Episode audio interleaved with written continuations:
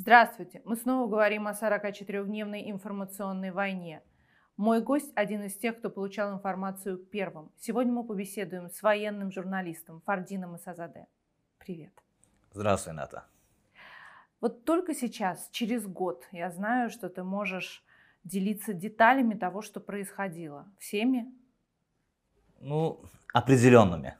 Не, все, не всеми. Еще не время делиться всеми деталями того, что происходило на поле боя. Вот насколько это сложно военному журналисту, военному корреспонденту иметь доступ ко всей информации и видеть такое количество фейков, заблуждений в информационном поле?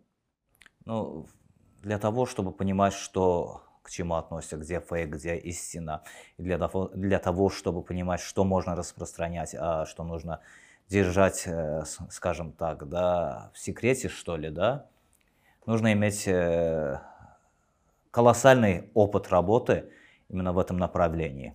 И мы всегда отталкиваемся именно от этого, от нашего опыта или от опыта наших э, товарищей, которые работают в этой сфере, да, э, что к каким последствиям могут привести те, э, те или иные информации в том или ином э, направлении. Поэтому немного, да, э, сложно, но приходится держать этот секрет. Это даже не интрига, это на самом деле секрет. Почему? Потому что, как еще говорил наш э, президент, верховный главнокомандующий, всему есть свое время. И в нужное время э, эти информации будут на самом деле достоянием нашей общественности. Да не только нашей, но и мировой в том числе. Как для тебя началась эта война в прошлом году? С телефонного звонка что ты где? Говорю, сплю. Просыпайся, началась война. И все. И мы оказались уже в пути. В пути э, в редакцию, то есть не сразу выехали, а нужно было еще зайти в редакцию и понять, что на самом деле происходит, и оценить вот э, происходящие события. А потом, когда поехали уже? А, я поехал уже, когда получил бронежилет, не в самый первый день. Э, бронежилет, каску, это было 4 числа, спустя где-то неделю. Это не первые э, боевые действия, если так обобщить. До этого я освещал э, события 16 года, 14 года, э, мелкие, вот скажем, да, более мелкие инциденты, которые происходили непосредственно у нас на бывшей линии соприкосновения. И я всегда там был один из первых. На этот раз, когда уже шла широкомасштабная война, я был в Баку, я просто себе места не находил. Но в 4 числа я наконец-таки уже двинулся вот э, в зону, в тот театр боевых действий, где все это происходило. Ты, естественно, читаешь то, что пишут блогеры, телеграм-каналы и так далее. Да? И вот ну каково это видеть, что люди конкретно заблуждаются, неправильно иногда трактуют то, что происходит. Вот насколько это нервный процесс? Обычный обыватель, естественно, может трактовать не так, э, поэтому я к этому всему отношусь с понятием, да, вот э, не осуждаю, сам понимаю, что человек, да, человек не обладает той, э, по крайней мере, той информацией, которой обладаю я. Есть информация, которая недоступна мне или которая доступна только военнослужащим. Есть информация, которая доступна даже не военнослужащим, а уже вот более высшим кругам. Это дипломаты, это правительственные круги. И то не все люди э, в этих кругах также обладают этой информацией. Поэтому э, вот э, если будем исходить из этого, то есть это нормальное явление, и этих людей можно понять. Ты отметила один очень хороший момент – что бывают такие моменты, бывают такие комментарии, что вот смотришь и на самом деле сходишь с ума.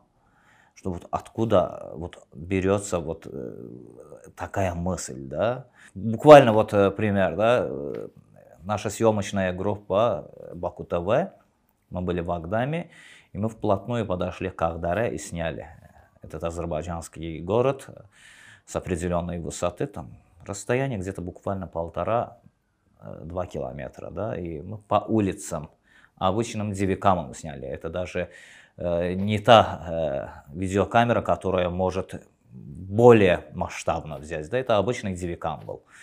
Мы сняли по улицам этот город, и для себя я просто на русском языке небольшой ролик снял, э, на Фейсбуке опубликовал и Телеграм-канале, что все спрашивают про Ахдаря.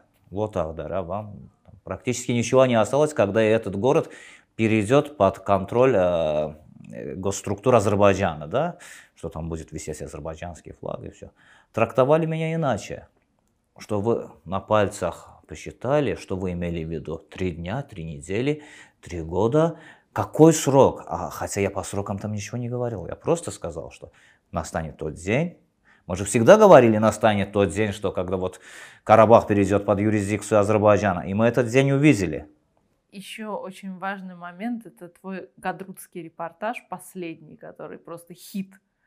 Все его смотрели, все получили огромное удовольствие. Вот расскажи о том, а, что было снято тогда, как это, что было показано сейчас. Да, э, операция по освобождению Гадрута – это на самом деле уникальная операция. Азербайджанская армия, если выразиться спортивными терминами, особенно вот этих терминов единоборства, да, показывала левую руку, била правой рукой. Это как в боксе, да, ты соперника обманываешь, соперник думает, что ты нанесешь удар слева, а на самом деле ты наносишь удар справа.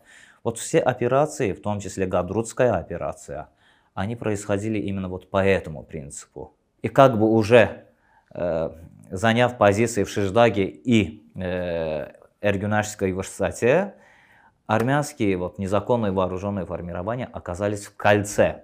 С одной стороны, те подразделения, которые в основном направлении двигались, с другой стороны уже спецназ, который незаметно проник в тыл противника.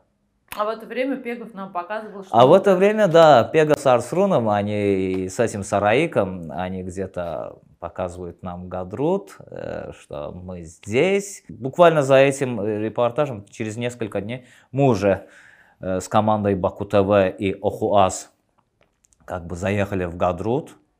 Мы тоже оттуда уже как бы опровергли его э, как бы репортажи о том, что Гадрут под контролем сепаратистов, э, хайских вооруженных формирований.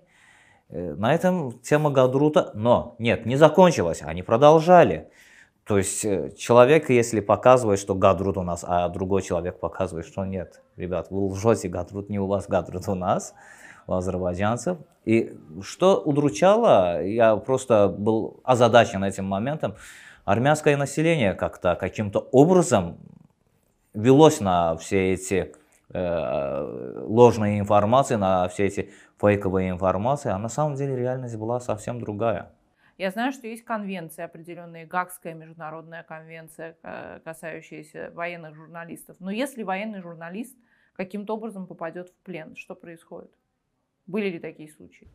Если взять опыт других стран, других вооруженных конфликтов, мы знаем, что есть печальные итоги всего этого, когда журналистов и убивали, когда за них требовали и выкупы. Э, давайте вспомним 90-е годы, когда в вертолете э, над э, Каракянд, 91 год, 91 год, когда был сбит азербайджанский вертолет над Гаракяндом в Ходжавензе, там тоже погибли наши журналисты. Салатына Аскерова, которая э, была подвергнута вот тоже убийству. Чингиз Мустафаев, который с видеокамерой ходил всегда без э, оружия. То есть мы на своем даже примере видим вот эти факты убийства журналистов, и это не один факт. И вот последний наш печальный опыт – это наш, мой коллега и мой очень хороший друг Магерам Ибрагимов, который с оператором государственного телевидения АСТВ Сираджем подорвались на противотанковой мине. То есть это уже было после заключения перемирия. То есть вот э, все эти, э, скажем так, э, действия незаконные, они не смотрят на какую-либо конвенцию гаагскую или вот подлетающий, скажем так, снаряд тоже он не знает, у него нет интеллекта, чтобы думать о Гаагской конвенции. Ну, мы сами тоже во время 44-дневной войны несколько раз оказывались под интенсивным а, огнем. Это было и в Тертере, в частности, который перетерпел ужасы всей этой войны. То есть э, в том смысле, что очень большое количество по Тертеру было выпущено э, ракет и других артиллерийских э, снарядов. И несколько раз мы с коллегами и в Шихархе, и вот когда армянская сторона ударила по хлопковой фабрике в селе э, Дорогой мы были непосредственно там. Многие военные журналисты а, в итоге становятся авторами либо книги, а, либо полнометражного, возможно, фильма. Ждать ли нам чего-то от Фердина Сазаде в ближайшее время? Ближайшее не могу сказать, но, наверное, все-таки что-то напишу. Книгу? Скорее всего, да.